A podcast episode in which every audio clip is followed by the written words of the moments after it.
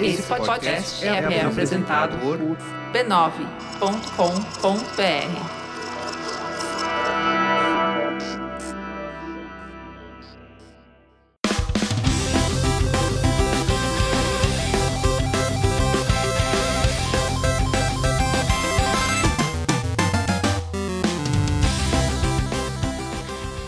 Ao vivo, o Poco Pixel número 60. Eu sou o Adriano Brandão, do meu lado tá o Danilo Silvestre. Tá tudo bem? Tá voltou? Tá falando? Tá com voz? Tá vivo? Ó, tá tudo bom, beleza? Olha só minha voz, ó. Eu consigo ser ouvido. Muito bom. Qual que é o tema de hoje, Danilo? O tema de hoje é o videogame mudou minha vida. Ah, aleluia, irmão. Glória ao videogame.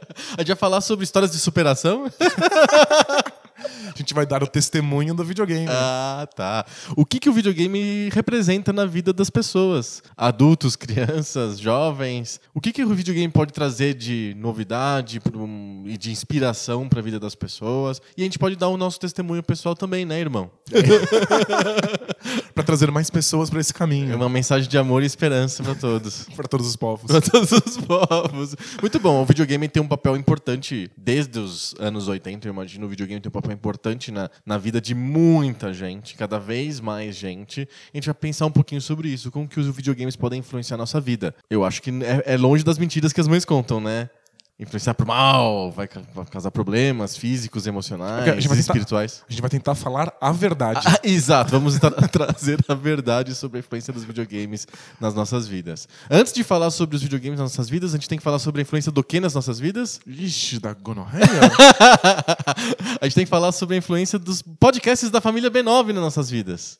Eles também mudam as vidas, não Claro, mudam? eu nunca, nu, nunca fui tão feliz ao lavar a minha louça, fazer a minha faxina, a, ao andar pela cidade, graças à família B9 de podcasts. Tudo isso ficou muito melhor. Eu precisava de um fone de ouvido à prova d'água, poder tomar banho ouvindo podcast. Sabe né? que existe é, alto-falantes que você pluga assim na parede do, do banheiro, do chuveiro, eles são à prova d'água e o celular passa por Bluetooth o som, e aí você escuta num, bem pertinho de você durante o banho. Mas eu não quero que outras pessoas escutem meu podcast. Ah, o podcast né? é uma coisa particular? é uma coisa íntima. não, os podcasts da família B9 você pode escutar para todo mundo ouvir. Porque todo mundo gosta. Todo né? mundo gosta, é uma coisa universal. Não há vergonha em escutar os podcasts da família B9. Entendi, entendi. é b9.com.br barra podcasts, acessem lá. E vamos para o tema. Bora lá.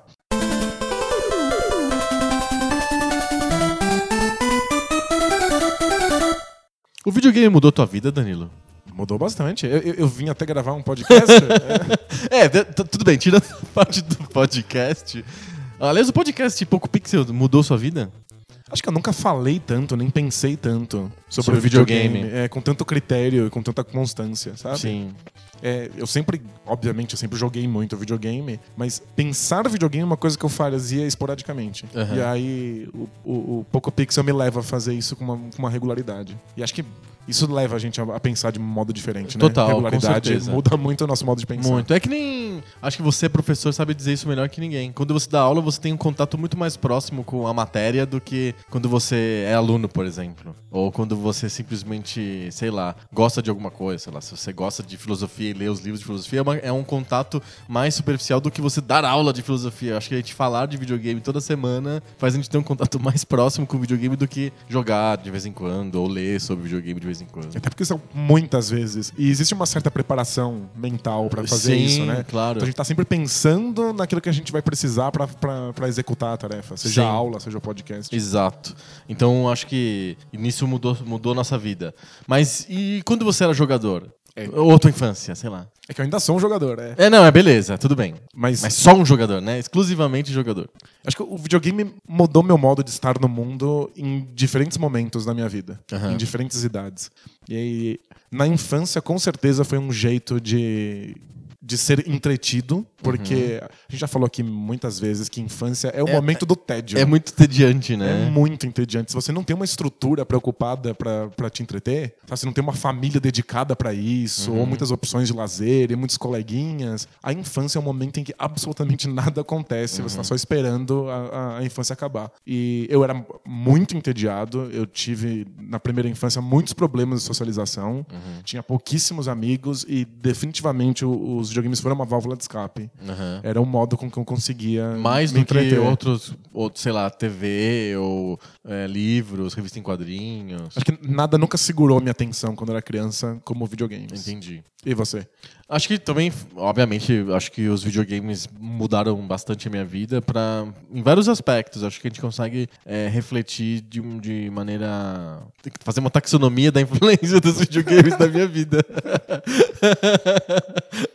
Acho que os videogames me trouxeram primeiro o contato com tecnologia, foi a primeira coisa de tecnologia que eu peguei, assim, foi um videogame. Foi o Atari, que meu pai me- trouxe quando eu tinha acho que seis anos, sei lá, uma coisa assim. Eu era bem criança. E aí aquele videogame na minha mão foi o primeiro contato que eu tive com alguma coisa tecnológica. Acho que talvez tirando tocador de música de fita cassete, assim, ou algo assim, Sim. né? Quando- que- Mas é, o videogame trouxe isso.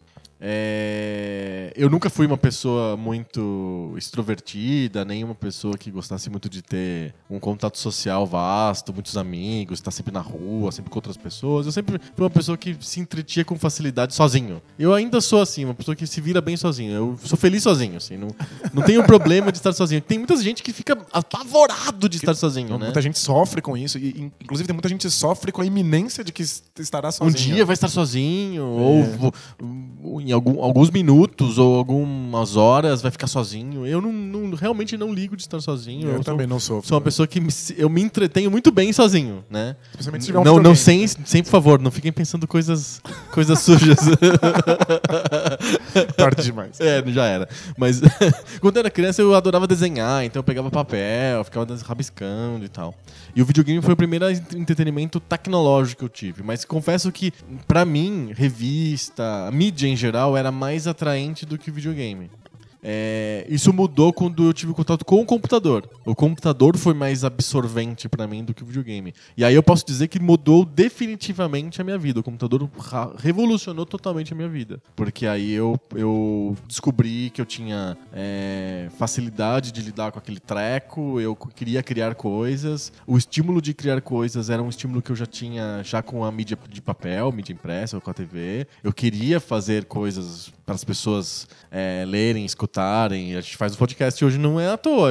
A, gente tem, a gente tem essa vontade, né? Sim. E eu quis imitar os jogos que eu tinha no computador e comecei a querer aprender a fazer os próprios jogos e tal. E eu desenvolvi um, um- uma- algumas, algumas habilidades que são úteis para mim até hoje. Eu não trabalho com computador, é, com desenvolvimento de software diretamente, não. Mas eu lido com tecnologia profissionalmente e posso dizer que ter tido aquele computador MSX lá no comecinho e jogado muito nele, querer, querido fazer imitações dos jogos que eu jogava nele por mim mesmo, foi uma coisa que revolucionou completamente a minha vida. E aí eu posso dizer que os videogames barra computadores mudaram a minha vida definitivamente. Outra coisa que acho que mudaram a minha vida foi quando eu já era um pouquinho mais velho, tinha o Nintendinho e tal. Eu comecei a entender como que funciona a indústria do entretenimento. Ah, os jogos eram feitos de um, com uma determinada origem, uma determinada objetivo. Sim. Tinha uma revista que divulgava aquilo, tinha as franquias, tinha as marcas, tinha as produtoras dos jogos.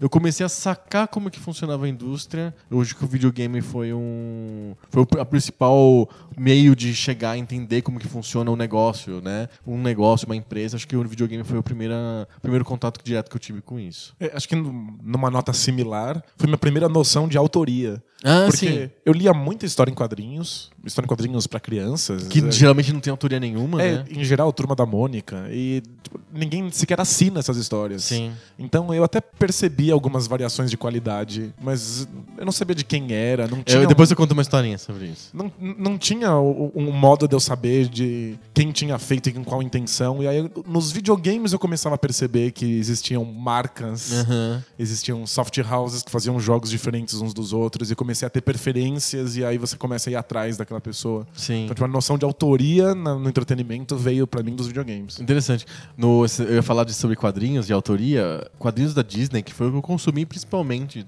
na minha infância, eles não têm autoria, né? Não tem nome de quem fez, etc, etc. Mesmo as histórias clássicas do Carl Barks não, não eram assinadas pelo Carl Barks. A gente, A gente- sabe, a gente sabe, sabe agora, depois, é. exato. A gente sabe hoje que eram histórias do Carl Barks, mas na época eram publicadas sem nenhum tipo de aviso, nome, crédito. Mas eu percebia que as histórias tinham desenhos, traços diferentes. Eu não, não conseguia sacar. o- o- acho que eu sacava um pouco o estilo da história, mas eu sacava mais o estilo do desenho, da arte. E aí eu descobri que no cantinho da página da história em quadrinho tem um, um código que a editora coloca que diz a origem daquela história. Um código, tipo, um, conjunto de letras e Um números? conjunto de letras e números. E aí eu descobria que aquela história era feita na Dinamarca, aquela história era feita na Itália, aquela aprende- história. você eu aprendeu o aprendi código o código. É. Era meio, meio óbvio, assim, tipo, it, não sei o que, traço não sei das quantas. Então eu sabia que aquilo era uma história italiana. Caramba. E aí eu, eu sacava pelo traço depois, ah, história italiana. Geralmente as histórias italianas do Mickey eram bem aventuras enormes, com várias, vários capítulos. Era um estilo italiano de se fazer histórias da, do, do Mickey. As histórias americanas eram as bem mais fraquinhas, tirando as histórias do Karl Barks. Tinha as histórias brasileiras também, geralmente eram orientadas pro Zé Carioca, mas também tinha os personagens. Enfim, eu aprendi em criança tentar procurar essa autoria desesperadamente nos códigozinhos, é. Criança, criança tem muito tempo. Se, a- se a criança tivesse a pedra da Roseta, tinha decif- decifrado muito mais rápido os hieróglifos egípcios, com certeza. Nossa, eles decifram LOL, a Pedra da Roseta não é nada. Não é nada, né? Mas era, eu tinha muita dificuldade. Turma da Mônica é um bagulho que não tem autoria em lugar nenhum. E não tem diferença de traço também, nem de história. É muito pasteurizado. Pois é. Eu, eu sofria um pouco com isso. Mas os videogames foram à luz nesse sentido. Aham. Agora, o, o que eu acho que os videogames mais mudaram a minha vida, de verdade, e que eu não percebia na época, porque a questão de autoria eu percebi durante a minha infância. Sim, eu sim. sabia que os videogames me entretinham, me mantinham minha atenção mais do que outras coisas. Mas uma coisa que eu percebo agora, retroativamente, é que os videogames me deram um, um gosto por desvendar regras. Ah, perfeito. Por explorar mundos com regras desconhecidas e ficar dissecando elas pra ver até onde eu consigo levá-las. Tipo, ficar empurrando as regras pra ver até onde vai o sistema e até onde vou eu e o meu livre-arbítrio. Perfeito. Então, isso começa com os videogames. Isso sempre eu contra a máquina. Aham. Eu era muito sozinho, então era só eu e as regras do jogo. Eu sou o cara que jogava o jogo. O, o Sneak and Peek, o o esconde-esconde O sozinho. jogo de esconde-esconde do Atari sozinho, só pra ver quais eram as regras e onde eu conseguia me esconder ou não. Aham. E isso foi parar, eventualmente, no, no que eu faço da vida, foi parar na filosofia e ficar entendendo regras e, Uhum. e ver todos os sistemas de pensamento e etc. Interessante. Então foi, acho que foi, foi no começo, foi nos videogames e depois espalhou pra vida inteira. Você, você gostava de jogar videogame mais sozinho ou mais com amigos, por exemplo? É, acho que eram, eram prazeres muito diferentes. Ah, é? É, muito rápido, jogar com amigos era uma experiência de diversão, uma experiência de festa. Aham. Então, assim como a gente, as pessoas gostam de ir pra festa, eu gostava de jogar com outras pessoas. Sim. Mas eu, em geral, eu preferia jogar sozinho porque era aquela coisa de eu estar explorando um conjunto de regras, só eu e o jogo. Sim. Eram só experiências diferentes. Uma, uma experiência mais social, outra uma experiência mais intelectual. Entendi. É, eu tive, tive fases assim, mas em geral eu acho que eu, eu gostava menos de jogar o videogame sozinho e mais de explorar o- a variedade de jogos que existiam. Era um instinto mais de colecionador do que de jogador. Então eu queria saber quais eram todos os jogos feitos pela Dynamic na Espanha. Sabe? O que a Konami fez de não sei o quê. É o teu espírito de, de taxonomista. É, meio isso mesmo. Eu queria mais colecionar os jogos do que ficar jogando. Eu, eu era muito daquele que carrega o jogo, joga cinco minutos e ah, já deu. Outro, próximo. Entendi. Eu era muito nesse estilo mesmo. E mais quando eu tinha. Quando eu tava em- com amigos, em grupo, eu queria é, desfrutar mais o jogo. Então, uma coisa que você participou até um pouco e tal, e que marcou, e, e pode, eu posso dizer que mudou minha vida, foi o fato de eu bolar junto com amigos campeonatos de videogame. Uhum. Então a gente tinha um jogo de futebol que era o Konami Soccer, que a gente fala sempre aqui no Pixel, e a gente desenvolveu com os amigos da rua é, um campeonato meio permanente de, de, de Konami Soccer, em que a gente tinha tabelas e coisas desse tipo. E aí a, a gente tinha o quê? 10 anos, 12 anos? Algo assim. E só jogar o, o- o videogame por si, jogar o jogo de Konami Soccer em si, não era o suficiente. O legal era fazer uma estrutura pra isso, né? Isso, então a gente criava times, que tinha nome dos jogadores, tinha o nome dos times, aí e a coisa foi ficando cada vez mais sofisticada.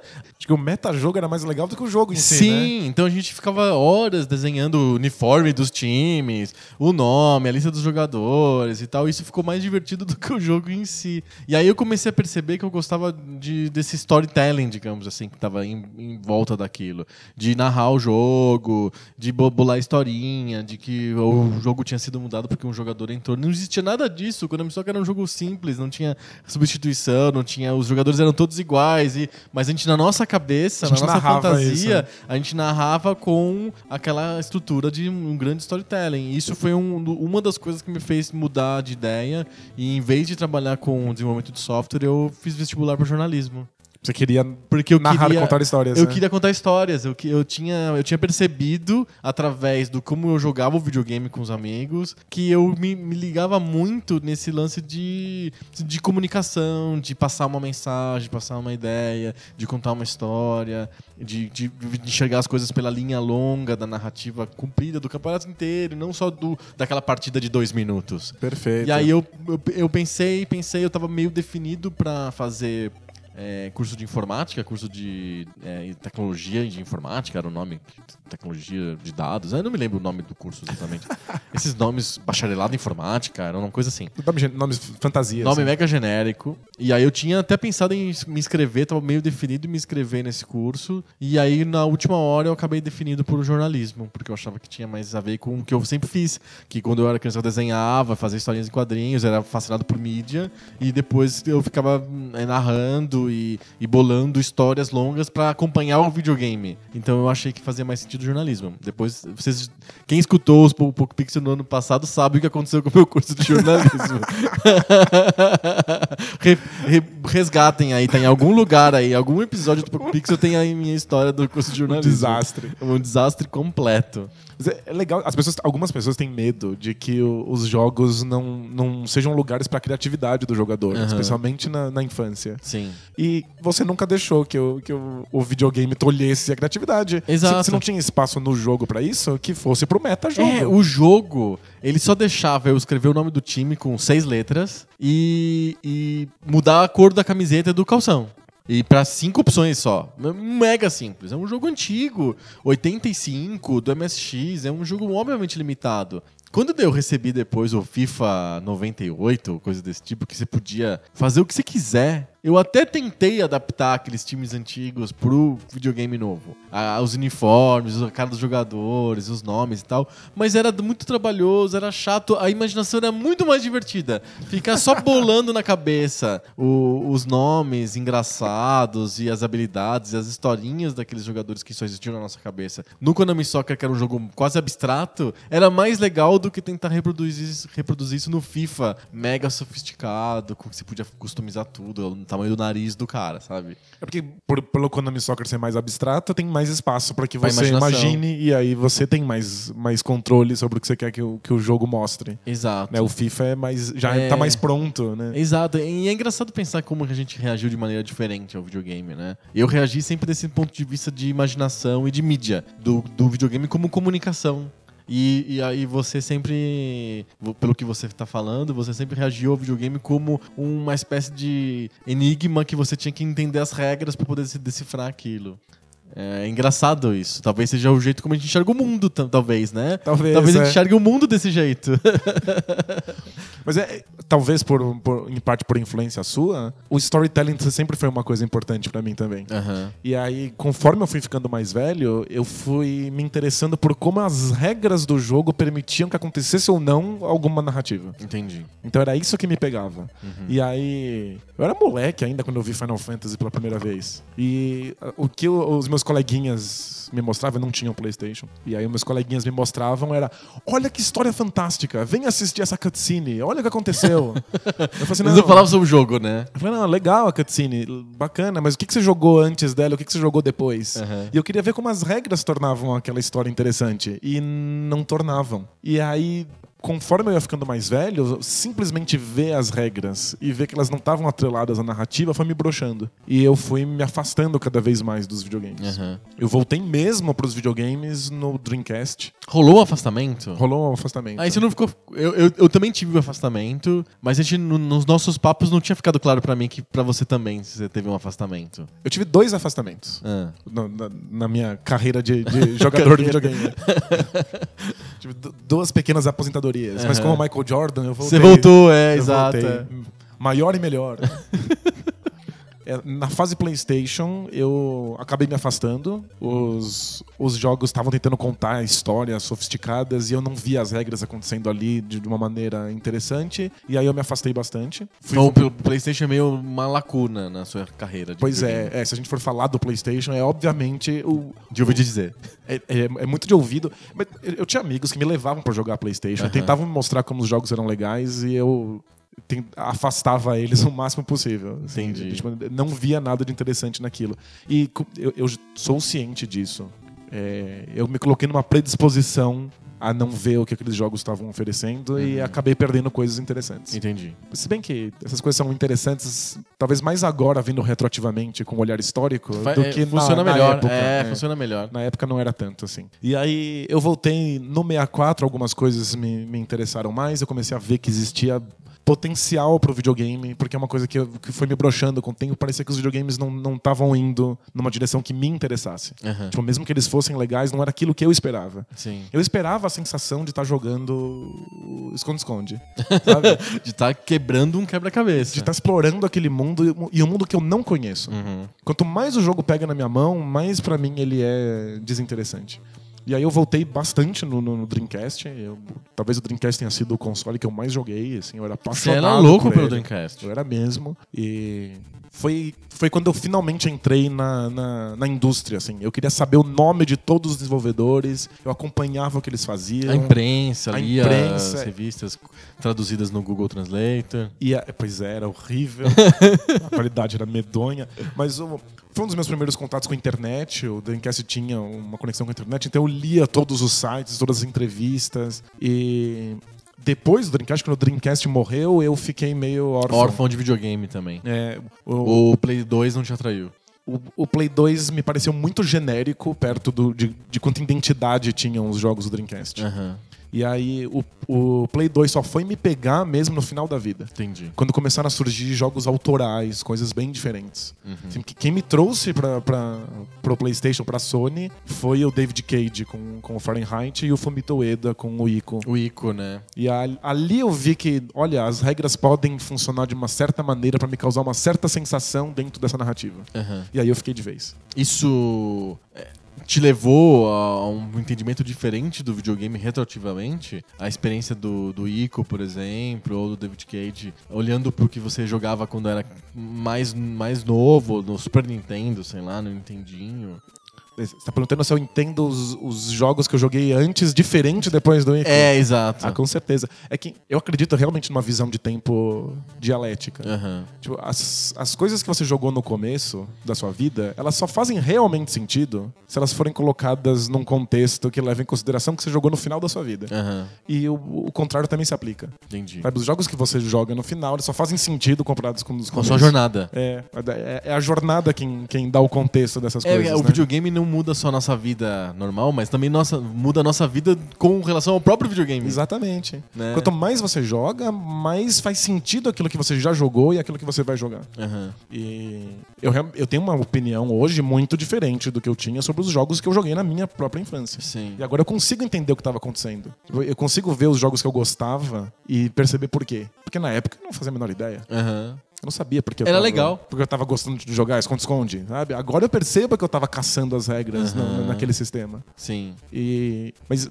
o final da vida do, do- do PlayStation 2, embora seja um videogame que eu tenha tido muitas reservas e que eu tenha te- me afastado bastante, assim, emocionalmente do, do, do console, o final do PlayStation 2 é o responsável por, por eu ainda estar falando de videogame, ainda estar pensando em game design. Uhum.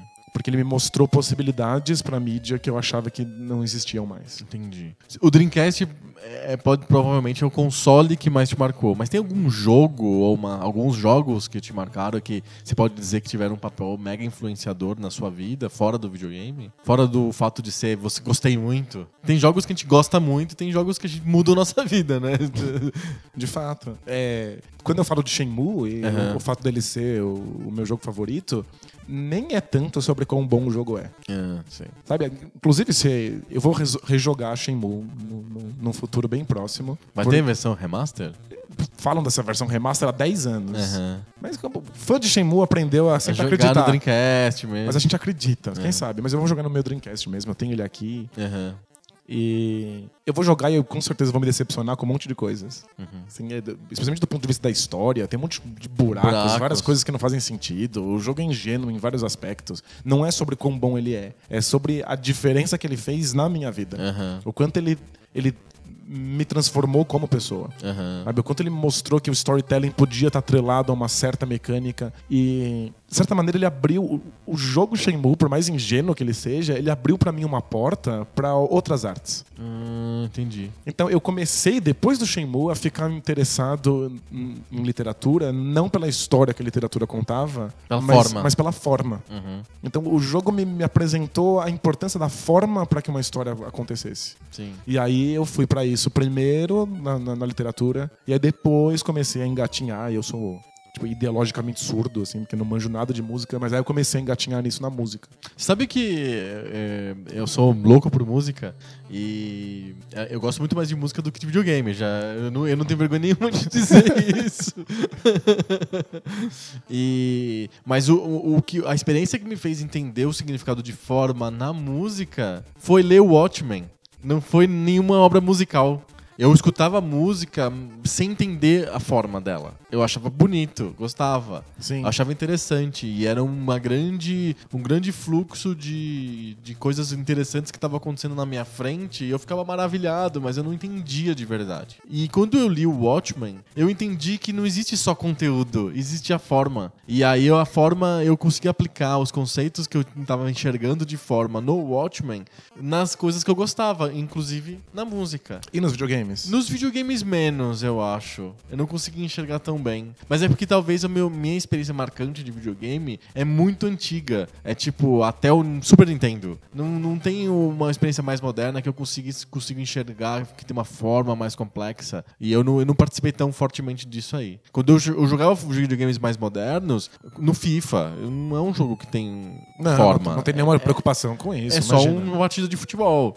E o Watchmen, que é uma história em quadrinhos, me fez entender melhor, sacar o significado de forma. E eu apliquei isso em música. Que é basicamente, hoje eu percebo isso, é basicamente uma arte formal. Né? Ela é uma arte que tem muito pouco conteúdo, ou. E aí a gente pode ficar debatendo isso longamente, a gente pode ir pro debate de bolsa se a gente quiser. É uma arte que tem associações que você cria que são artificiais ou não, aí é um debate longo, mas em geral é uma arte sobre forma, né? A literatura tem temas, mas a música tem forma só. E aí eu- eu não tava sa- sacando isso e entendi com quadrinhos, nem foi com a própria música. Engraçado.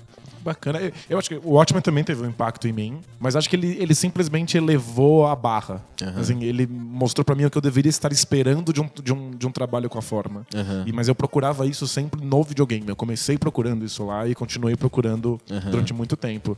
E acho que todos os meus afastamentos com videogame vieram de uma frustração porque parecia que ninguém estava preocupado com isso. Ah, é? É, às vezes, às vezes Nem, as indú- nem a indústria, né? Exato.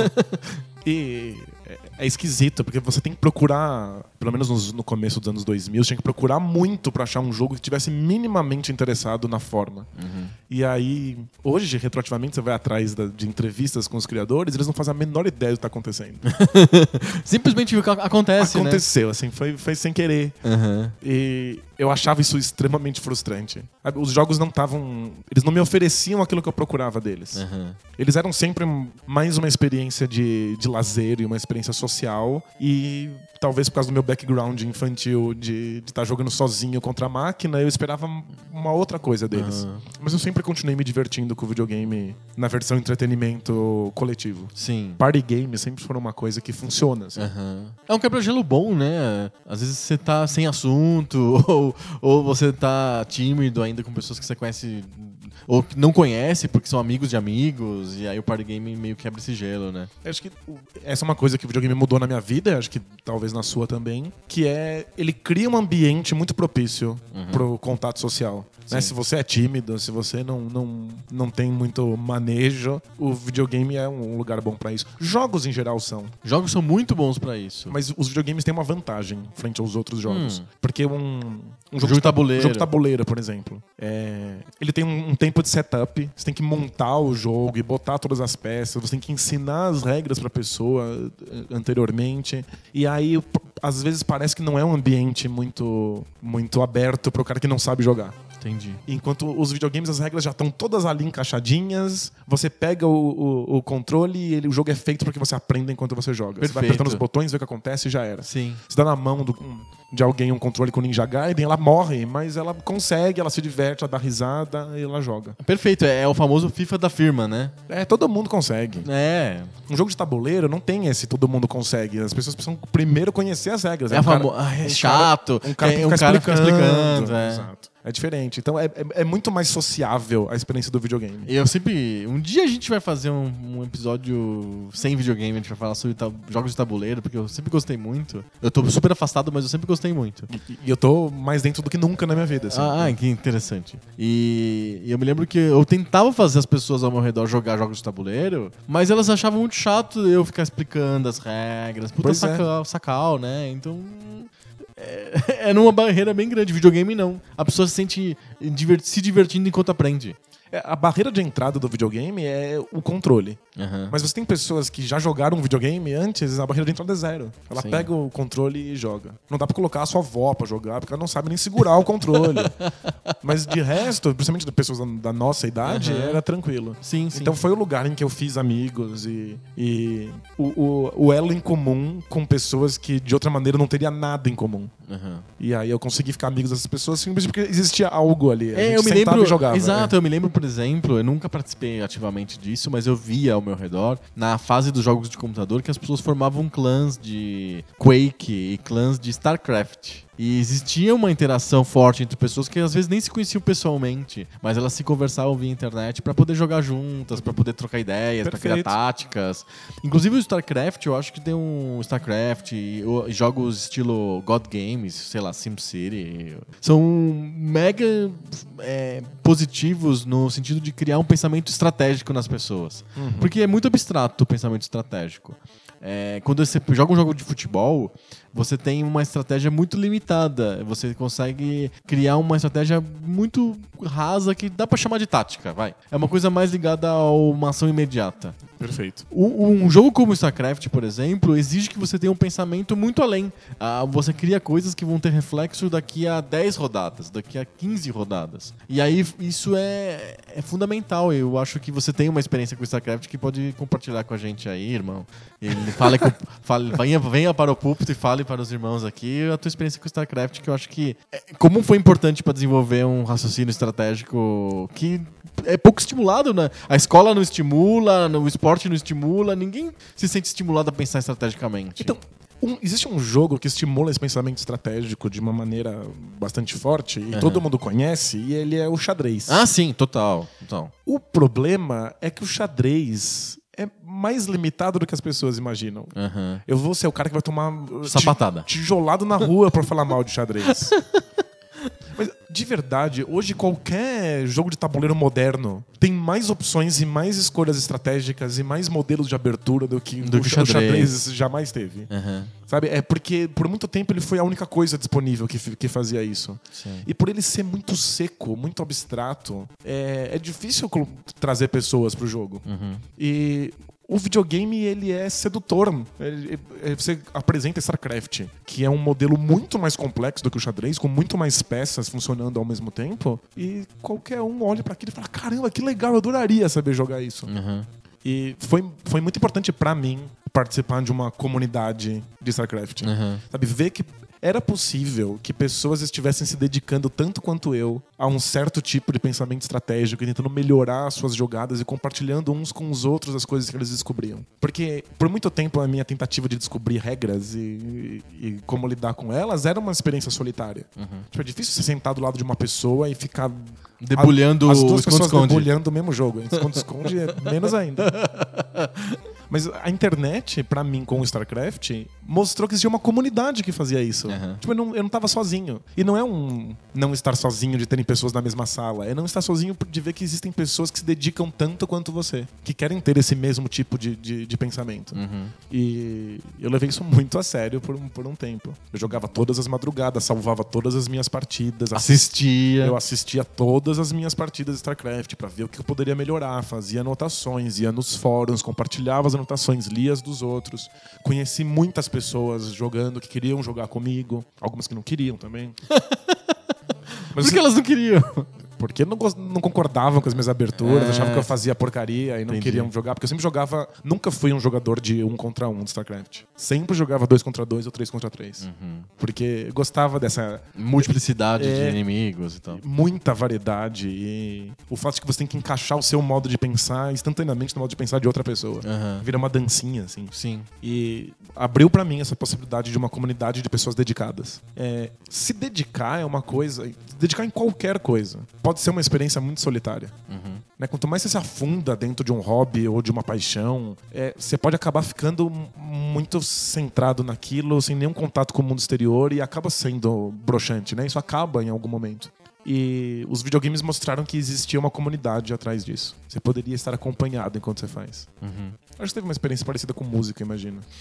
É, eu acho que sim. Acho que sim. Foi a, a- minha experiência com música, ela foi solitária por bastante tempo. Depois eu tive a ideia de colocar essa experiência na internet. É, a princípio era um site só de conteúdo, eu escrevia umas coisas e depois isso migrou para um fórum e aí eu comecei a ter conversas sobre música com muita gente. E isso isso estimulou demais meu gosto por música e extrapolou completamente o que eu conseguiria fazer sozinho. Se multiplicou, exp- exponenciou porque eu tava falando com mais pessoas sobre o mesmo assunto. É mais ou menos que nem assistir futebol no Twitter, vai. Uma coisa, você assistir futebol olhando pra tela é legal. Quando você tá reverberando com mais 500 pessoas, fica muito mais legal. E com, com música foi a mesma coisa, imagino que com StarCraft também. Sim. Mas fora o fato de, de você ter uma comunidade pra você conversar, eu acho que o StarCraft ou o SimCity, eles têm habilidades específicas que o jogo te desenvolve. E que você não, não costuma ver em lugar nenhum na vida. Eu fui ler o Arte da Guerra. Porque, causa do StarCraft. Por causa do StarCraft. Porque E, e, e cá entre nós, você curtiu? o Arte O da Arte da Guerra, Guerra, é. eu, eu gosto bastante. É mesmo? Sim. Ah, tá bom. Por quê? Qual- Ah, sei lá, talvez qual é a, a tradução que eu peguei era muito ruim, sei lá. Entendi. Eu tenho. Em chinês. Eu tenho uma, uma- uma edição bilíngue É, em, legal. em chinês, muito legal, com comentários pra cada ideograma que seja confuso. Entendi, interessante. Eu gosto muito de chinês, mas É. é. aí outra, outra, É outra, 500. outra história. Mas, é, obviamente, me deu habilidades e, e pensamento lógico, mas me deu uma recompensa por eu sentar e me determinar e por aprender alguma coisa. Uhum. E eu não tenho absolutamente nada contra quem joga o jogo sem, sem pensar a respeito dele, sem se dedicar a ele. É, o jogo tá aí pra isso. O jogo é uma, uma pausa do mundo real, sabe? Problema nenhum. Mas é, é muito gostoso saber que você pode se dedicar àquilo, que você vai ser recompensado por isso, não só pelo jogo, mas também pela comunidade. Aliás, o, se tem uma coisa que o jogo muda nossas vidas, é com o fato de que ele muda a nossa, a nossa visão de recompensa. Perfeito. Sabe, o, o mundo real é muito ruim em recompensar o que você tá fazendo. É, basicamente não te recompensa.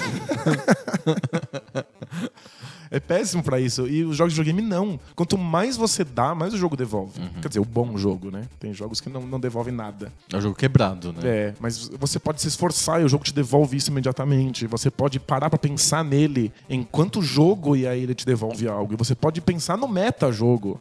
Você pode pen- pensar sobre a estrutura e você vai encontrar pessoas que estejam fazendo isso também e vai ser recompensador e gostoso. Então acho que o, o videogame me tornou um robista. Uhum. Alguém que está disposto a se debruçar sobre uma coisa, se dedicar a isso e levar isso pra comunidade. E aí, calhou de que minha vida foi completamente mudada pelo, pelo, por quanto eu gosto de basquete. Também, verdade. E. O videogame te ensinou sobre basquete? Essa é uma curiosidade que eu tenho. Quanto que de, de basquete que você aprendeu é, jogando basquete de verdade, assistindo os jogos e jogando NBA 2K, por exemplo? Então, eu não tenho a menor dúvida de que basquete, NBA especificamente, tem uma barreira de entrada monstruosa. São muitos times, muitos jogadores, muitas táticas, muitas estratégias. Você não sabe o que você deveria estar olhando. Então, eu no, no- no Bola Presa, tenho, a gente tem um cuidado de tentar apontar para o iniciante onde é que ele deveria estar colocando a atenção. Mas o melhor modo de entrar no basquete é no videogame. Sabia. A barreira de entrada é gigante.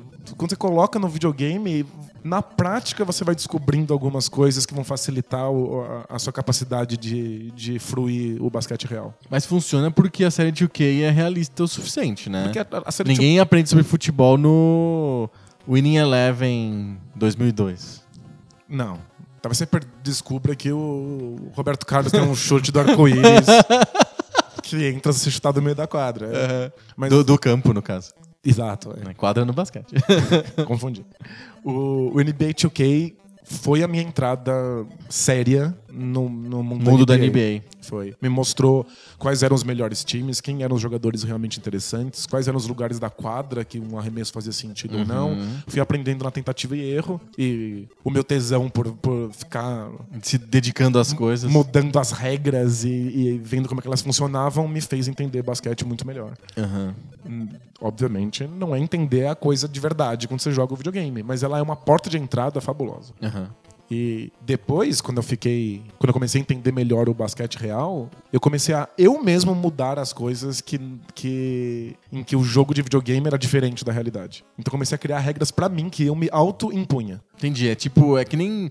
É que eu não sou de basquete, eu sou de futebol, mas é que nem não ficar na frente do goleiro do FIFA. assim. Exato, porque você vê que É uma no, regra autoimposta. porque no jogo, no jogo de futebol de verdade, ninguém fica na frente do goleiro pra bloquear um, Exato, um o tiro de meta. Aham. Exato. Então eu percebia que no mundo real era muito difícil roubar uma bola no basquete. E, eu, E no, no videogame. quando eu fiquei bom, eu roubava 40 bolas por jogo. Aí você parou de roubar a Eu bola. parei de roubar bola, era proibido roubar bolas. Eu tive que criar um conjunto de regras que, que tornavam o jogo mais realista do que ele já era. Então, sim, é uma porta de entrada enorme. E... Mas o que eu, o que eu tava dizendo é que o fato de que eu me dediquei ao basquete e fiz um blog, que isso mudou minha vida em Totalmente, de maneiras, aham. isso vem da, da, da possibilidade que eu tinha visto nos videogames de me dedicar a algo e de escrever sobre isso Aham. e de, de compartilhar essa experiência. Sim. A comunidade do StarCraft foi muito importante pra mim nesse sentido. O videogame cria disciplina. De certa maneira, sim. É, é engraçado pensar nisso, né? Geralmente o videogame é malignizado de várias maneiras, como uma- um alienante, como uma pessoa, uma coisa que dispersa a pessoa e tal. Mas ele pode ser também um elemento de concentração das pessoas, né? Pois é. Eu tive sempre muita dificuldade de me engajar com a escola. Tipo, eu achava a escola um. Desestimulante. A, esco- a escola é Nossa, muito, desestimulante. Um ambiente desestimulante, extremamente frustrante, entediante. E pessoas ao meu redor, especialmente familiares, sempre acharam que por conta disso eu nunca ia conseguir me dedicar a algo. Uhum. E eu sabia que era mentira, pelo quanto eu me dedicava aos videogames. Exato. E os videogames são uma- um pedaço do mundo, sabe? Se você consegue fazer nisso, você consegue fazer com outras coisas, desde que você tenha as mesmas recompensas que o videogame oferece. Sim. E- e- sabe que eu, eu não sou tão concentrado assim. Acho que você tem esse, esse, esse, esse dom, essa habilidade de se concentrar e, e se dedicar a estudar o StarCraft. Então, Ai, que bom que eu vendo essa imagem. não, mas você vende. Eu acho que o teu trabalho no Bola Presa, por exemplo, vende bem isso, né? Você estuda aquilo, você escreve sobre basquete com posts de 18 parágrafos.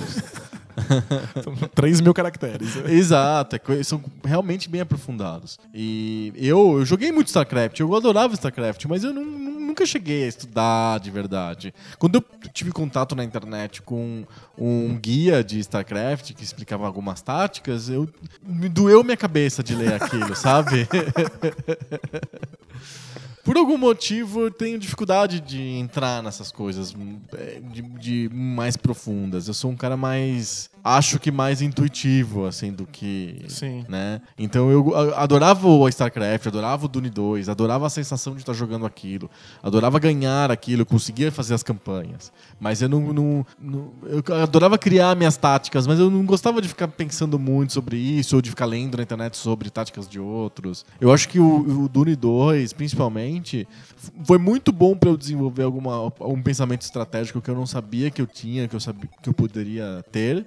O SimCity também foi importante para isso, porque eu gostava de criar a cidade. No começo eu gostava do SimCity para eu poder criar cidades, que era uma coisa que eu fazia no papel. Eu gostava de desenhar cidades no papel, com estradas e bairros e coisas desse tipo, mais para dar nomes e para inventar histórias e por que que tem uma avenida grande aqui no meio, coisas assim. Mais essa coisa de criação de mundos. E o SimCity eu tentei colocar isso, eu descobri que ele era um péssimo jogo de fantasia de cidade. É verdade. Ele é muito ruim pra você ficar bolando coisas. Mas ele é um jogo de estratégia. Eu comecei a bolar estratégias de construção de cidades. Por exemplo, a famosa estratégia da rosquinha, que todo mundo tentou fazer rosquinhas, né? Fazer as, os- as quadras residenciais, comerciais, industriais do SimCity serem em forma de rosquinha. E assim por diante. A gente vai, vai mudando, coloca mais indústria, mais. Aí começou a gerar um pensamento estratégico. O Dune 2 também. Táticas de empilhar, eu chamava de empilhar exércitos. Eu levava os exércitos pra uma rocha longe do, da base. Criar umas táticas. Eu gostava de inventar essas modas. Mas ficar estudando, ficar vendo. Eu nu- nunca gostei. E eu também não gostava na época da escola. então, tipo, talvez seja uma, uma característica minha também. Eu queria mais inventar moda do que ficar estudando. Interessante isso. eu acho que o videogame me ajudou a ser um pouquinho mais disciplinado nesse sentido. Mas sabe que muitas vezes a minha abordagem quebra jogos. Ah, é? Porque, logicamente, o jogo tem dois níveis. Um nível é aquele que você tá fruindo o que o jogo tá oferecendo, e aí você tá seguindo as regras pra que, pra, pra que você frua a experiência. Perfeito. Mas existe. O jogo fala assim: confia em mim, você vai gostar. Exato, segura aqui na minha mão e vamos ver o que, que, que vai acontecer. Aham. Mas existe um nível abaixo disso, que é o nível de você lidar única e exclusivamente com as regras do jogo. Entendi. Que é quando você começa a verdadeiramente estra estrategizar ele. Só que o jogo fica puramente abstrato quando você tá nesse nível. Então, se você realmente estuda e se dedica ao SimCity, você não vê mais prédios e ruas e pessoas e parques. sim. Você vê bloco 68XB pra ser colocado aqui junto com bloco 432. Ah, sim. e aí isso vai dar esse tal resultado. Aham. E alguns jogos quebram quando você faz isso. Alguns jogos que esperavam que você tivesse uma reação emocional vão privado abaixo porque você está Perfeito. lidando simplesmente com, com as regras dele. Sim. E aí- Você tá ha- ha- hacking the system, né? Exato. E aí tem. A a gente pode é, falar disso em episódios futuros, porque tem, tem jogos que o game designer precisa que você nunca chegue nas regras. Uhum. E tem alguns jogos que dão um jeito de fazer com que o emocional sobreviva ao você conhecer as regras. Mas isso é muito difícil. Sim. E, tipo, é, é isso que me fascina hoje. Sabe, ver como é que essas regras dão conta disso ou não. É, eu adoro, mas eu quebro jogos nisso. tem jogos que não tem mais absolutamente nenhuma graça, porque você simplesmente sabe o que você deve fazer. Sim. E a historinha tá lá só porque, só porque sim. Sim.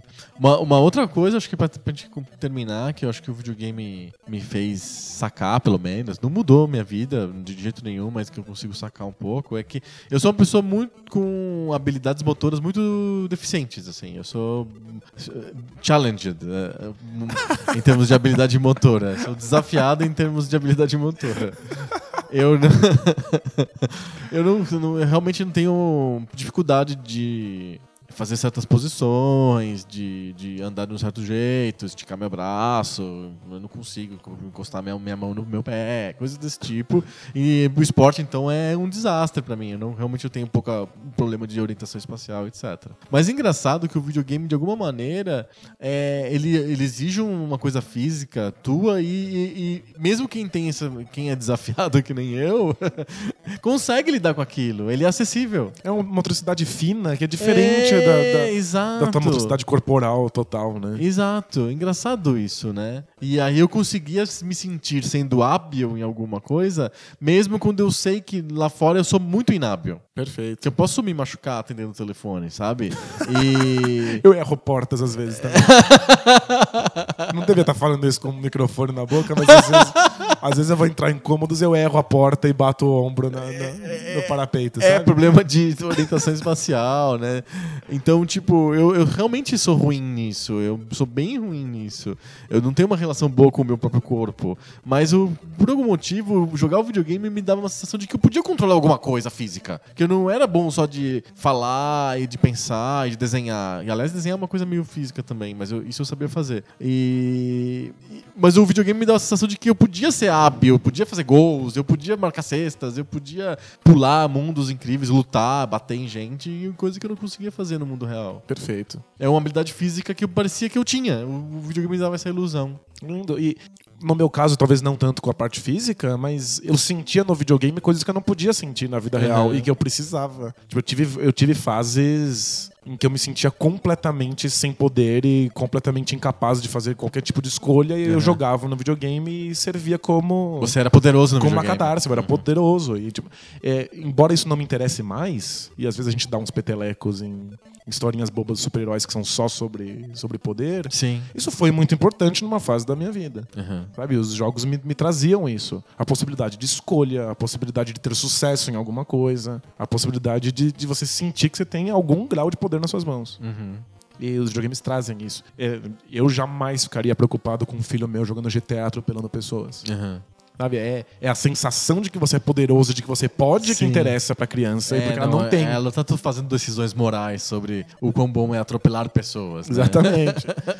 e, nossa, GTA o primeiro GTA foi muito importante pra mim. É, Muito. eu não tive nenhuma relação com os GTAs antigos. Isso é engraçado. Eu Só com- só com os- só com os os novos, é, só com os novos. Nossa, a primeira vez que eu vi o primeiro GTA, e eu sou uma pessoa que não tem absolutamente nenhum interesse por carros, assim, É. tenho fetiche zero. Uhum. Mas aquele, era um joguinho de pegar carros e correr, fugir da polícia, atropelar pessoas, e aquilo me fascinava. Principalmente que eu tava numa fase difícil da minha vida, do ponto de vista de ter escolhas. Uhum. E aquilo me dava a escolha de sair atropelando pessoas. É muita escolha. drástico- Quão drástico isso pode Aham, ser. sim. E do ponto de vista ético e moral, isso não me atingiu em nenhum grau. Uhum. Mas foi, foi muito importante. Interessante, né? Acho que o videogame consegue modificar a vida das pessoas em vários, várias instâncias.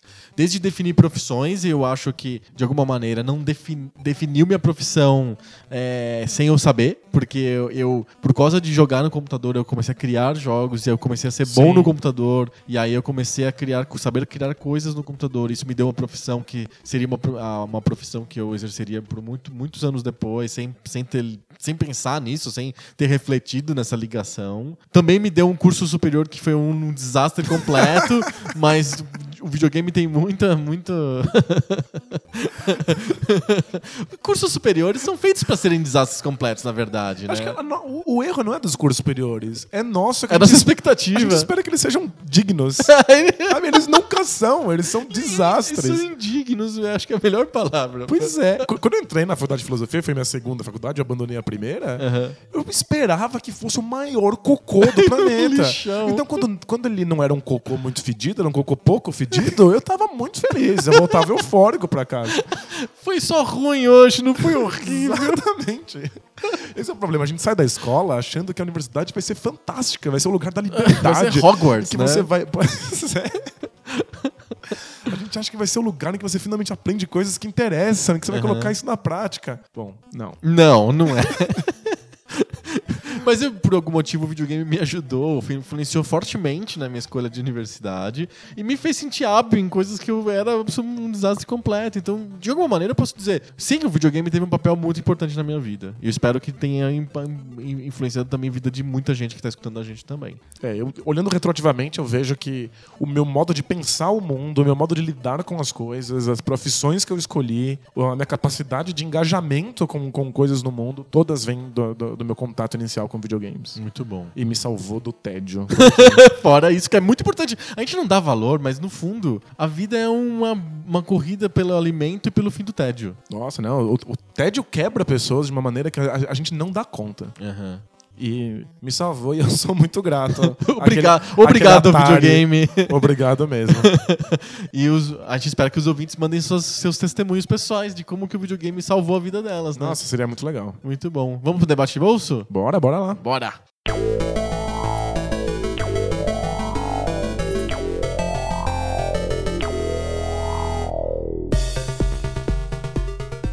Debate de bolso, em que a gente para de mudar a nossa vida e a gente começa a querer mudar a vida dos outros.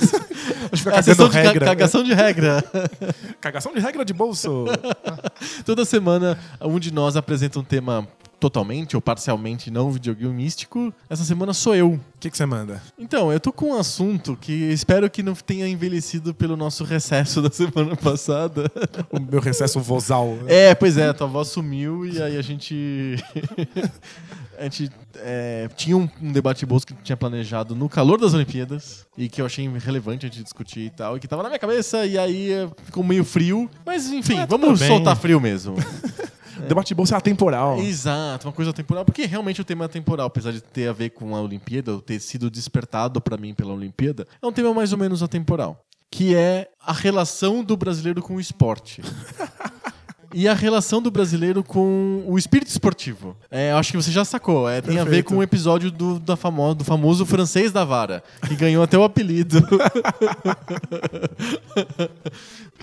Foi, eu assisti ao vivo aquilo e fiquei realmente chocado. É, o- é um, um campeonato de salto com vara. O, o- o cara vai lá, ele faz um. Ele tá competindo contra uma, uma altura, na verdade, né? Não, é, não tem um debate direto entre os atletas, é um, é um embate você com a altura que você define lá em cima. É um esporte super solitário. assim. É, é mega solitário, inclusive quando o cara tá lá em cima mesmo, tem até o. Até simbolicamente o visual daquilo é mega solitário, ele, ele pulando sozinho, um bastãozinho lá e tal, né? Tem um- uma vibe solitária de, de superação, né? E um, que, um que poético, assim, do cara, um um corpo solto no ar, assim. Exato, voando, né?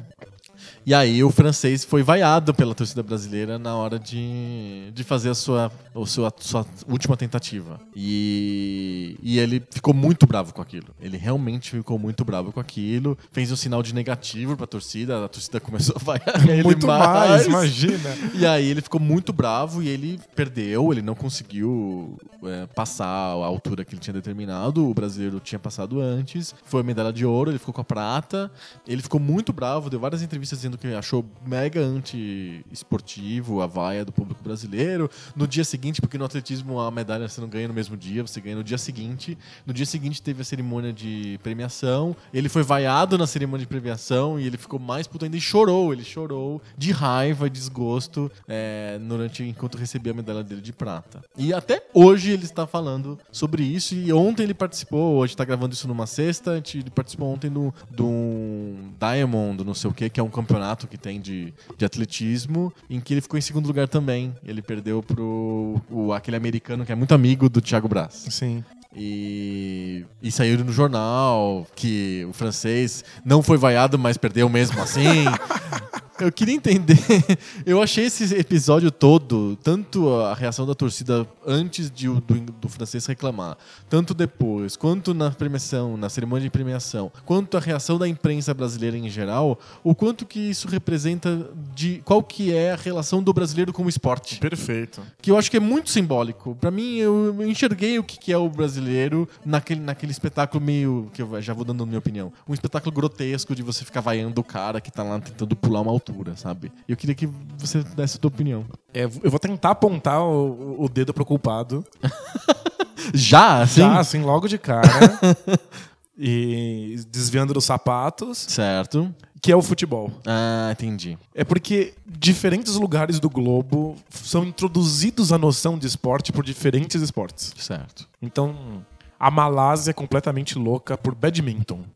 E a Índia é louca por cricket. E o Brasil entrou no conceito de esporte Pelo futebol. pelo futebol. E aí o futebol tem uma relação com o espírito esportivo que não é a mesma nas outras modalidades. É, Eu tenho dificuldade até de, de entender o, o futebol como um esporte. Porque ele pa- parece o quê? Um campo de batalha? É, é, não, ele não- ele ficou maior que isso. Eu acho até que ele não pertence à Olimpíada. Ele é postiço na Olimpíada. Porque ele, ele tem uma relação de torcida, de, de, de público, diferente do que a gente tem no, no, num esporte olímpico, por exemplo. Faz sentido. Eu acho que pelo futebol a gente gente não tem interesse tanto pelo jogo que está sendo jogado. É, por isso, isso. É, não, tipo, não é interessante a técnica. Você não assiste um jogo de dois times que você não tem qualquer tipo de vínculo emocional. Tipo, é claro- Exato. A, a TV tem muita dificuldade de transmitir o campeonato porque nunca não pode, nunca pode ser o, ti- o jogo do, de um time sensação que tá indo super bem, porque esse time não tem torcida e ninguém vai ver o jogo. Porque as pessoas só veem o jogo do próprio time. Exato. Não, é, é claro que tem gente que se debruça em cima de StarCraft. E é claro que tem gente que assiste jogo de qualquer lugar do planeta e acompanha a Liga Chinesa. e aí vai nos fóruns e debate sobre isso. Sim. E vai no, vai no Reddit. O Reddit, O Reddit é o, é o lugar. o Reddit é o lugar do futebol do futebol B. Aham. Do futebol hipster. Isso. Mas, em geral, o público brasileiro não tem uma relação com o esporte de futebol, tem relação com o time de futebol. E, inclusive, nas pesquisas mostram que as pessoas se interessam menos pela seleção brasileira do que pelos times locais. Eu, por exemplo. Você não liga pra seleção brasileira? Não. Acho, acho mais legal. Mas, enfim, eu entendo que as pessoas têm uma relação muito, muito emotiva com os times que eles escolhem. E é uma questão familiar. Sabe? As, as- as crianças herdam seus times dos pais. E se, você, e se você escolhe um outro time, vira uma racha na família. E aí tem. Faz parte do, do torcedor brasileiro ficar provocando o adversário, ficar reclamando do, do, do é quase time. mais legal que o jogo. Ou, não, é mais legal que o jogo. É, de novo, é um caso de meta-jogo, né? Aham. O meta é mais importante, as histórias que a gente conta e a sua relação com os outros torcedores é mais importante do que o jogo que tá acontecendo. Certo. Tem os nerds de futebol. E talvez eles até sejam vários. Mas a imensa maioria. é o pessoal que gosta de assistir a Champions League, o campeonato inglês. Isso, e que, e que estuda o jogo, e que sabe tática, e joga eh, FM, joga futebol manager. Aham. Mas a enorme maioria tem uma relação simplesmente afetiva com o time. Porque aprendeu assim da família e a- isso vai indo. É assim que se consome futebol. É. E é, não é uma questão brasileira. Tipo, é uma questão internacional. O futebol é visto dessa maneira na maior parte dos lugares do mundo. Exato. Né? A gente vê as, as mesmas questões na Inglaterra ou na França. É que os outros esportes não são sobre a, a sua relação afetiva com uma equipe. Tipo, não tem uma relação afetiva com um competidor de salto com vara. não, nenhuma. Nenhuma, nem com, com, com tenista, nem com, com badminton. As pessoas que gostam do esporte querem ver o esporte acontecendo. Pra mim faz muito sentido, porque eu tenho NBA, sabe? Eu acompanho a NBA muito de perto. Eu não tenho nenhuma relação afetiva com essas equipes. Eu não. Mas você diz que torce pro Houston Então, Rockets. eu nunca fui para os Estados Unidos. Eu nem não conheço essas cidades. Tipo, não. É, é sobre ver o, o, o- basquete acontecendo. Aham. Agora, porque foi criado num ambiente De futebol? de futebol em que você tem que escolher um time, tem que torcer pra ele. O meu primeiro passo quando eu entrei na NBA de, de, de verdade foi escolher um time. Entendi. Eu vi lá qual que parecia mais legal na hora, escolhi um e fiquei com ele. Uhum. Hoje em dia isso faz cada vez menos sentido. Eu torço pelo, pelo Houston Rockets, no caso da NBA. De verdade? Gosto, fico, fico triste quando, quando é eliminado, quero muito que vá pra frente. Agora, 15 minutos depois que o time for eliminado, eu tô feliz porque vai ter um outro jogo depois. Tem outros troféus, tem outros campeonatos. Eu quero ver o time que eliminou o meu enfrentar o próximo, porque Aham. o que importa é o esporte. Sim.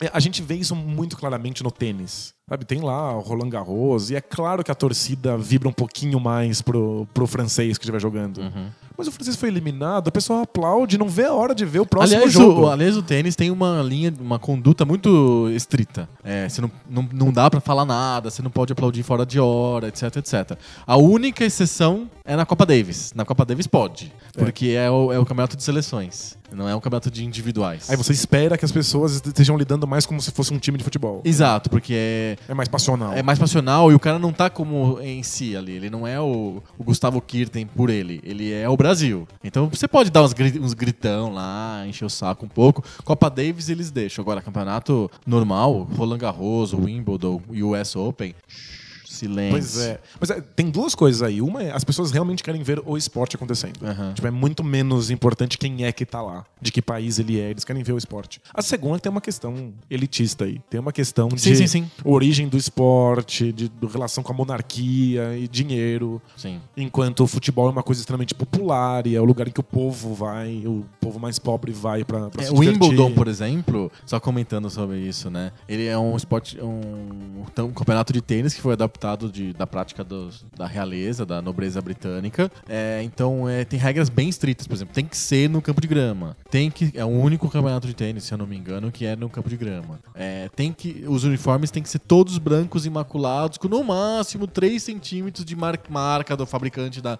da camiseta no canto esquerdo. É coisa, Por quê? coisa da família real, isso Não, né? é porque o, o branco não, não, não dá pra ver que o cara tá suado, melado, assim, Entendi, sabe? tem que manter o, Uma aparência o nível. é. estica, entendeu? Então, é, tem isso também. Tem isso. E, mas é, é, o, o público tá acostumado com o tênis, com as regras elitistas. O Quem tênis- vai no tênis tá Isso. acostumado com a regra do tênis. Com a regra, a- tanto a regra classicista do- do- quanto com, com a vontade de ver a técnica acontecendo. Aham. E o Brasil não tá acostumado com nenhum esporte Que não seja futebol. Nenhum. A gente não tem essa cultura. E aconteceu, sabe? Calhou de ser assim. É o modo como o futebol foi inserido, o modo como ele ressoou com as, as vontades, as necessidades, as questões de classe do Brasil. E foi isso. E vale um outro debate de bolso. Por que, que o futebol é desse jeito no Pe- Brasil? Porque pegou tanto no Brasil. É. Mas E é. na Europa, eu acho que é igualzinho. Na Itália é a mesma coisa. É verdade. Na Espanha é igualzinho. Justo. E aí, não dá na pra gente Inglaterra, esperar. nem, nem tem o que falar da Inglaterra. É, na Inglaterra é.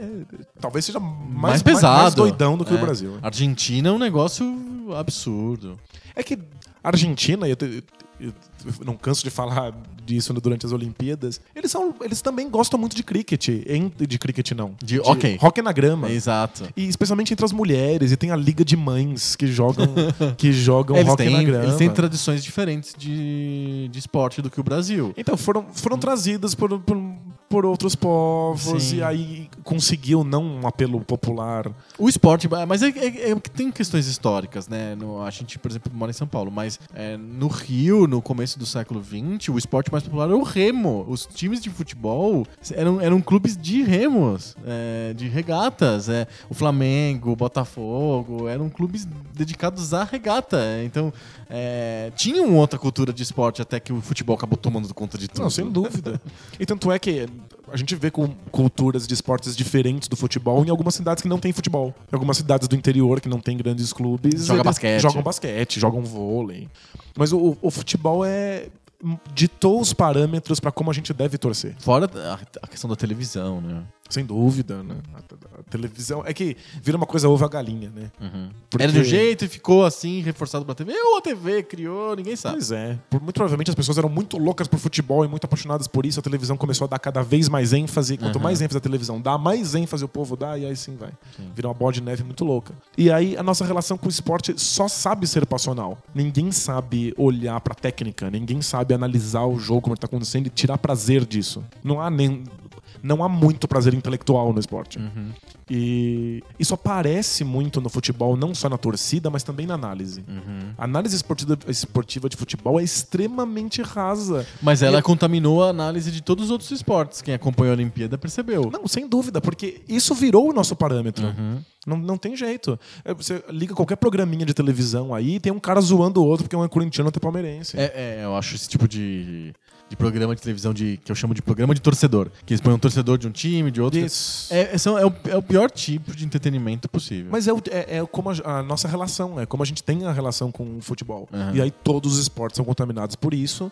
Os outros esportes têm muita dificuldade de, de- de Se se, adaptar a sus- sustentar, se adaptar. é, fica um ambiente meio inóspito para Aí tem que ter, por esportes exemplo, olímpicos. é, basquete tem que ter o Flamengo, porque senão ninguém assiste Ninguém assiste, fica esvaziado. E aí tem briga na torcida. E aí, se tem o Flamengo e tem o Corinthians, as pessoas vão lá torcer, não porque elas querem ver basquete, mas porque elas querem que o Flamengo vença. Uhum. Aí não entende nada do basquete, ninguém quer entender essa, essa desgraça. Uhum. Vira essa coisa eventual, simplesmente porque você quer que o seu time esteja vencendo. Uhum. E foi o que aconteceu. A gente colocou dentro do- dos estádios pessoas que nunca tinham visto aqueles esportes antes. Uhum. O que é uma coisa muito legal da Olimpíada. Sim. Porque fica acessível, você vai lá e assiste remo. Nunca vi remo antes. Você vai lá ver badminton.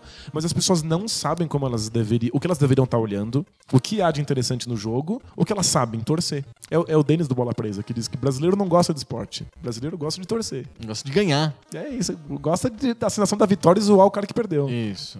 Aí a gente vaiou os O adversários. francês do Vara. E quando não tinha ninguém pra torcer, a gente torceu pro juiz no boxe. É muito legal aquilo. Juiz, juiz. Ele afastava os, os lutadores e todo mundo. Porque a graça tá em você torcer, você vibrar passionalmente como você faz com o futebol. Uhum. Acho que é- é- foi triste pro francês, a situação foi extremamente constrangedora pra ele, mas basicamente porque houve um. um- ele ficou lost in translation, assim. Uhum. Houve um, um problema de, de códigos. Uhum. Ele, tá, ele lê naquilo um, um ódio e uma repulsa que não estão presentes na, na- na- cultura brasileira. É simplesmente o nosso jeito de lidar passionalmente pra se entreter naquele esporte. É, a ele gente falou. não consegue é, se ele, não- divertir. ele- ele, obviamente, ele não tá conseguindo saber lidar com isso. Mas ele falou que se o Bolt estivesse correndo contra um corredor brasileiro bom, a gente ia vaiar o Bolt. E eu fiquei pensando, é, é verdade, é- é- ele tá certo, porque no fundo o brasileiro não gosta do esporte, no fundo o brasileiro gosta de, de ganhar e de esfregar a vitória na cara do outro. É entendeu? verdade. Então talvez o Bolt não, porque o Bolt é carismático e apareceu em todos os lugares, e o brasileiro gostou dele. A gente, a gente gosta de torcer pra personagens. Aham, Já que a gente não tem nenhum tipo de conhecimento técnico, sim. a gente torce pelo meta. Tipo, não, esse cara é legal, esse cara é bonito, esse cara cara é engraçadão. engraçado, esse cara chama Mina. Vou torcer pra ele porque ele chama Mina. Você, viu o que aconteceu, né? Eles cantaram Mamona. Mina, seus cabelos é da hora.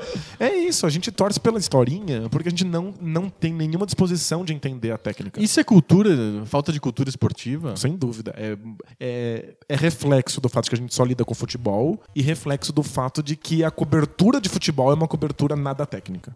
Hor- horrorosa, na verdade. É, para quem, pra quem está querendo algo mais técnico, a cobertura é horrorosa. Pra quem tem uma relação unicamente afetiva com a coisa, eles devem achar muito legal, muito divertido. Eu não sei se, se eu colocaria num ranking de melhores e piores. Pra então, é isso que eu ia perguntar. A atitude do. Então, a atitude de vaiar o cara é, é, é uma atitude cultural e você está relativizando. Sim. Mas é, dá pra dizer que ela é negativa em si? É condenável? Não deve-se vaiar o cara da vara.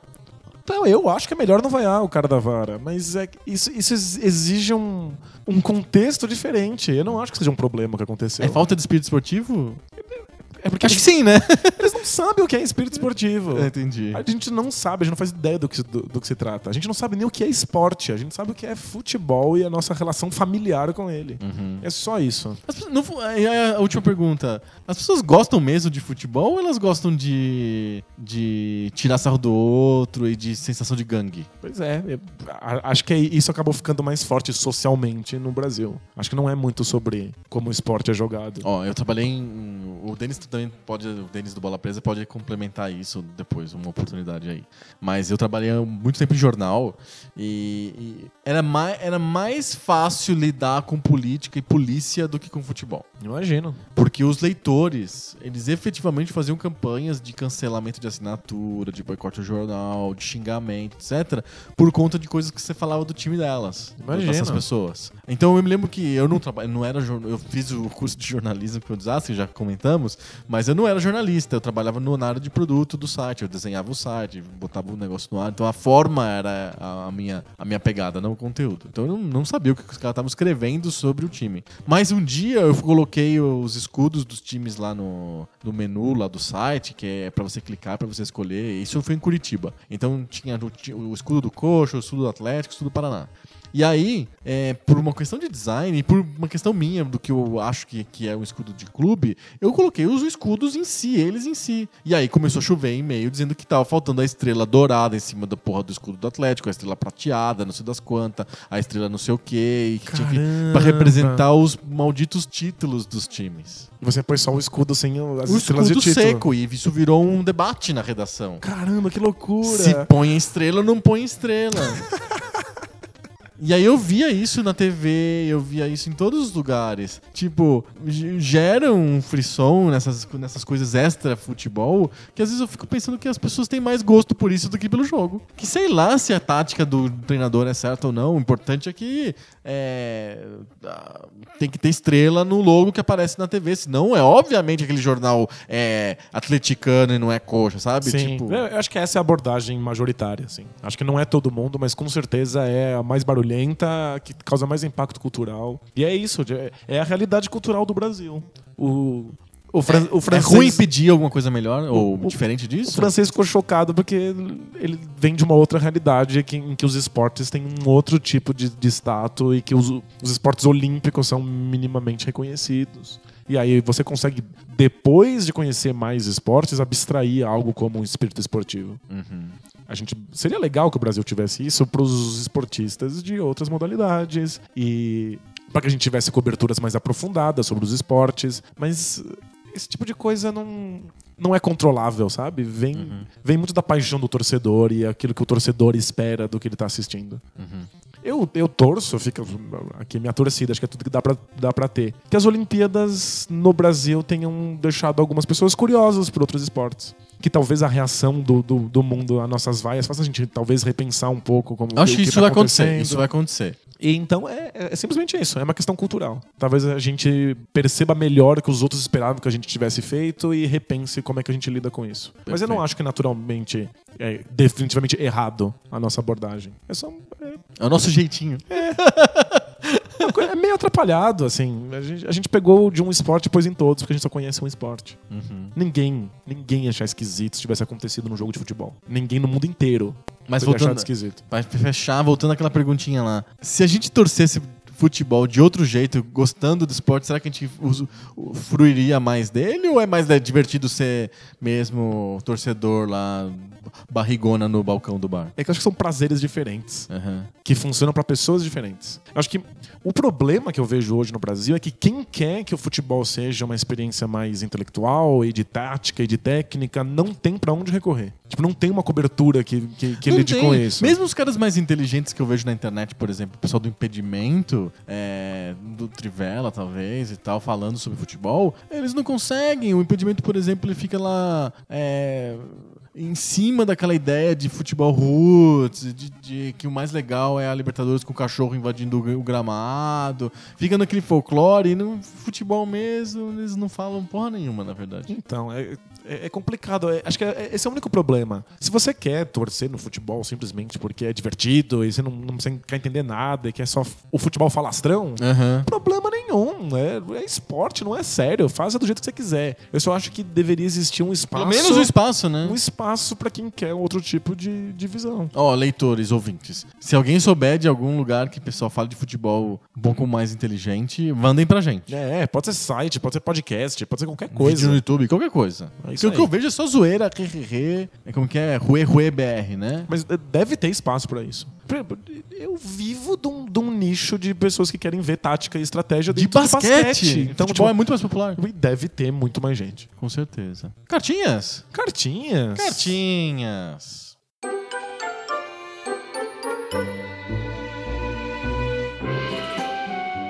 Cartinhas. Cartinhas. Cartinhas. Ó, semana passada a gente não teve programa de verdade, teve um repeteco. A gente pede desculpa pra todos. E o pessoal escutou, hein? Mais engraçado. A gente É. fez repeteco de programas até mais ou menos recentes. E o pessoal ouviu, a gente teve audiência. É porque repeteco é de verdade. Olha você me- menosprezando o repeteco. Só porque é um repeteco, né? Não preconceito, ele- ele não preconceito com os falso, repetecos. eu fico, sério, eu fico imaginando o nosso ouvinte com, assim, ansiosamente esperando um pouco pixel novo. Aí quando ele vê a palavra almanac, ele. Ah! É repeteco. Lá foi o Danilo perder a voz de novo. Porra, esse cara perde a voz o tempo Eu inteiro. vou, eu vou começar a receber uns potes de própolis pelo correio. É, é, é, é, com cartela de pastilha. Exato. Tô, tô- tô aceitando. Então, mas mesmo assim, a gente tem cartas da edição anterior ao Repeteco e a gente recebeu cartas até no próprio Repeteco. Olha, Olha só, só. que prestígio. Muito legal. Isso é amor de verdade. Exatamente. Vou começar pela, pelo Repeteco, Tá. que foi sobre esportes. A gente fez um, um puta purri, a gente juntou O Manac Olimpo. um almanac esportivo, Exato. que não é aquele do Biff, né? Do de Volta para o Futuro. É outro tipo de almanac. E aí o Hugo Carlos mandou pra gente a pergunta. Vocês, nos, no, ele escreveu que a gente, nos nossos episódios que foram repetidos no Almanac, a gente deu a sensação de que a gente é contra a organização do mundo em países. Algo assim. E porque a gente fala que as Olimpíadas com países não tem sentido, que faz mais sentido, sei lá, o Liverpool jogar contra o Manchester United do que a Inglaterra contra a França, e que as Olimpíadas acabam sendo uma coisa meio que tem cara do século XX demais e pouca cara do século XXI. A gente falou várias vezes nisso. O Repeteco reforçou um pouco essa visão. E o Hugo Carlos pergunta o que, que, o que, que a gente acha que vai ser então no mundo daqui a um tempo? Vai ser só grandes corporações? É um feudalismo cyber? O que, que, vai- o que, que vai acontecer no futuro? Caramba, isso é debate de bolsa. É debate de, Vamos de 40, mala. Vamos 40 de container, fácil, debate é. de container. Caramba. É, eu acho a ideia de nação uma coisa extremamente ultrapassada. Aham, é, do ponto de vista político. Sim. Acho que ela não faz mais muito sentido. eu concordo. Agora, do ponto de vista cultural, acho muito difícil que ela seja deixada de lado num, num, futuro, até num futuro longo, assim. É, eu acho que vai ser substituído culturalmente por um outro conceito, que é o conceito mais pulverizado do que a nação. É o local mais local ainda. Que é como era antigamente mesmo, antes de ter. Porque o conceito de Estado a gente acha engraçado, porque a gente tá muito acostumado com países, com bandeiras e toca o hino, não sei o quê. A gente não sabe que são invenções do século XX. Né? São muito recentes. Muito recentes. muito. A gente mal começou a ter essa brincadeira de países, ter a ONU e coisas desse tipo. Então, por isso que eu falo que as Olimpíadas são eventos esportivos que têm a cara do século XX. Já estão datando, porque ele é desse contexto mesmo, de um mundo de países que se organizam na ONU. É só lembrar que a Olimpíada original é feita por um monte de cidades-estado gregas, né? Exato, exatamente. Então, o que eu começo a perceber é essa, a- a- o sentimento de grande nação começa a ser substituído por sentimentos mais específicos regionais menores. Então, é, eu posso pegar os exemplos óbvios da Catalunha e do País Basco, mas eu posso ir para mais adiante. Ah, por que, que a região do sul da Espanha não, não é diferente do norte da Espanha? Sei lá, estou inventando aqui. A Itália tem. A Itália tem um monte de visões regionais. O cara Exato. da Sicília não se sente é, tão irmão assim do cara do Lácio e que é tão irmão assim do cara da, da do Vêneto, sabe? Tipo, Perfeito. são regiões diferentes e que acabam tendo características regionais que eu acho que os times de futebol representam melhor do que as seleções. Faz É, você consegue se comunicar melhor na Espanha, sendo do, do Barcelona ou do Real Madrid. Isso, você escolher um time já diz muito sobre quem você é. Se você é catalão, se você acha que é. Por exemplo, f- falando de Barcelona especificamente. Barcelona tem dois times. Um time chama Barcelona e outro time chama Espanhol. O no- os nomes dos times já entregam a, a Não, história total. inteira. O Espanhol é, obviamente, um time que gosta de estar junto com a Espanha. É um time uni- unionista. O Barcelona, o nome do time é Barcelona. Ele tá falando que ele, ele podia chamar Catalunha. Ele é um time, obviamente, que tem a ver com orgulho local, específico. Então, eles representam melhor as pessoas do que a seleção espanhola. Isso é uma coisa muito forte na Europa. Os times, eles representam um ideal político, Exato. um posicionamento, uma região. uma acho que o Brasil não tem isso. O né? Brasil tem um pouco disso. Mas acho que não tem mais, né? Dissolveu bastante porque o, o futebol vir- deixou de ser um esporte paroquial, que você curte o que acontece perto de você, e virou um esporte mediático. Você, você tem um intermediador lá, ou a TV, por exemplo, que diz é, que inter- você tá entre você e o time, entre você e o espetáculo. E aí você assiste o jogo do Corinthians mesmo morando no Acre. Você É, não tem não- nenhuma ligação com o Corinthians. E o Internacional não é mais um time comunista, né? Não, ninguém canta uh, A a Internacional? Internacional no, no- no- no estádio. É, Mas vão- vai, vai perdendo a identidade, vai virando uma empresa, uma marca, né? Sim, é, é um, é um nome. Mas enfim, de qualquer maneira, ainda subsiste alguma. O, o gaúcho se sente mais representado pelo Inter e pelo Grêmio do que pela seleção brasileira. O paulista, que a gente tá bem mais perto do poder central, a gente se sente mais representado pelos nossos times do que pela seleção brasileira, que ficou, por conta de como era a, a CBD nos anos 40 e 50, ficou com a pecha de carioca.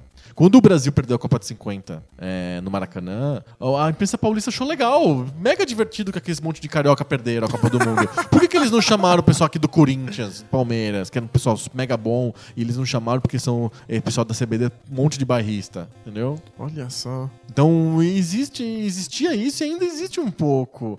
Então eu acho que essa coisa de país ainda é uma coisa que é- tem a cara do século XX, pelo menos no esporte, esses clubes acabam lidando melhor, é a minha, minha opinião. Agora, politicamente, como que vai ser isso, não tenho a menor ideia.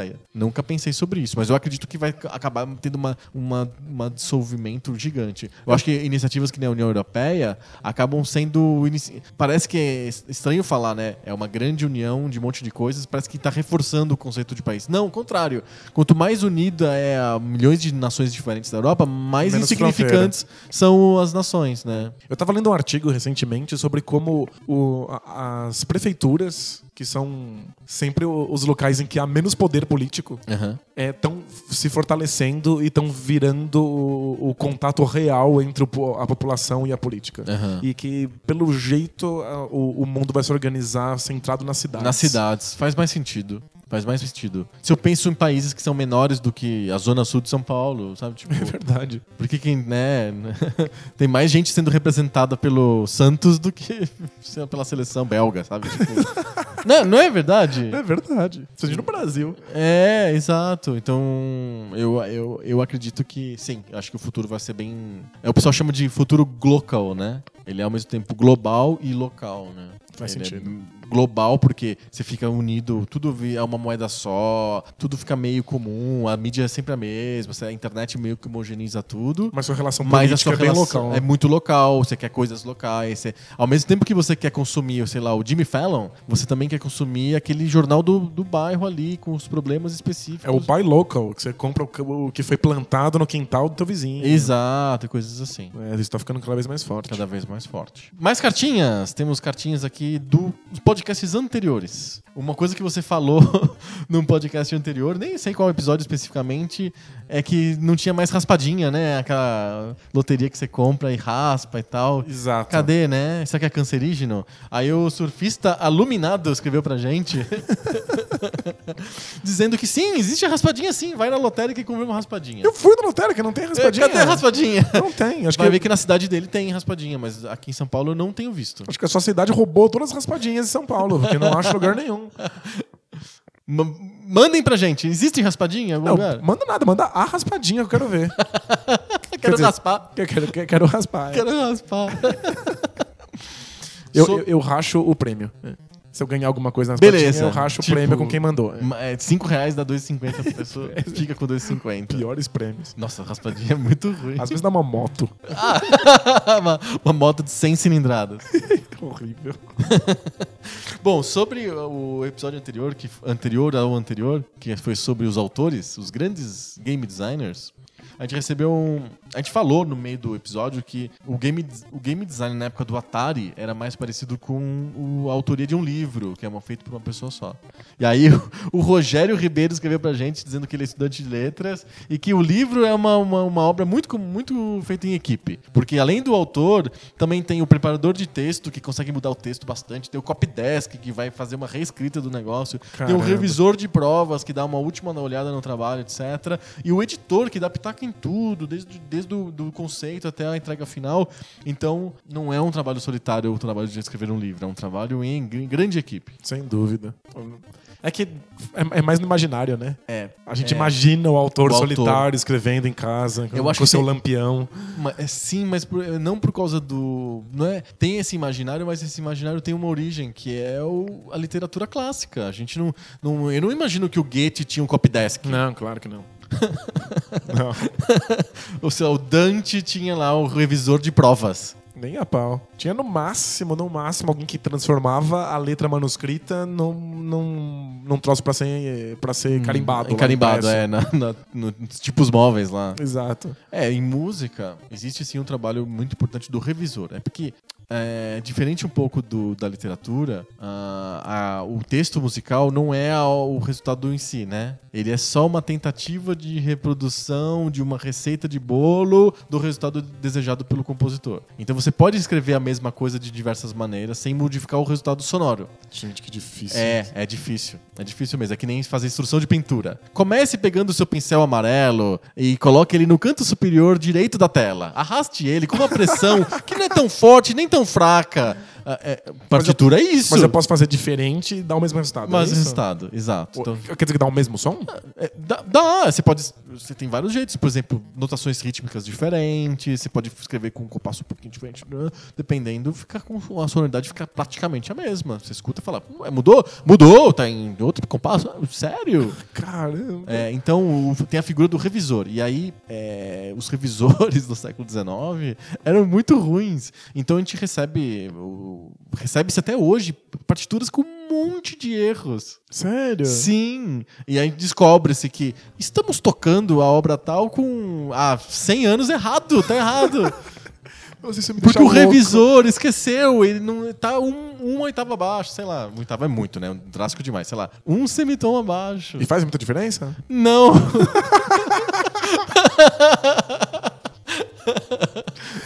Mas em, em música tem isso, então dá- obviamente dá pra dizer que o revisor não tem um papel, meu Deus, que, que papel Mas- mega foda. Mas faz alguminha diferença. Faz uma diferencinhazinha. Não sei se na literatura também é assim. Acho que hoje deve fazer muito mais diferença.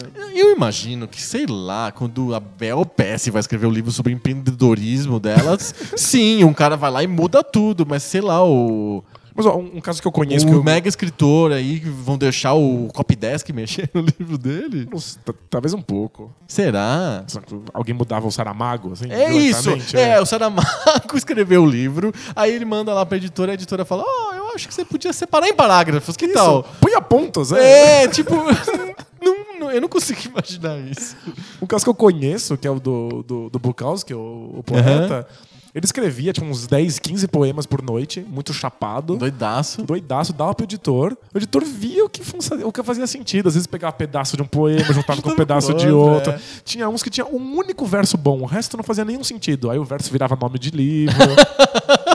Aí o editor era importante. Isso. Isso tá. aparecia Bukowski. Às, às vezes o editor tá fazendo o É. trabalho, né? É, entendi. Vai que o Saramago escrevia certinho. Aí o editor falava: Tive uma ideia. Vou tirar essa Vamos tirar as pontuação." pontuações e juntar tudo no parágrafo só. O que você acha?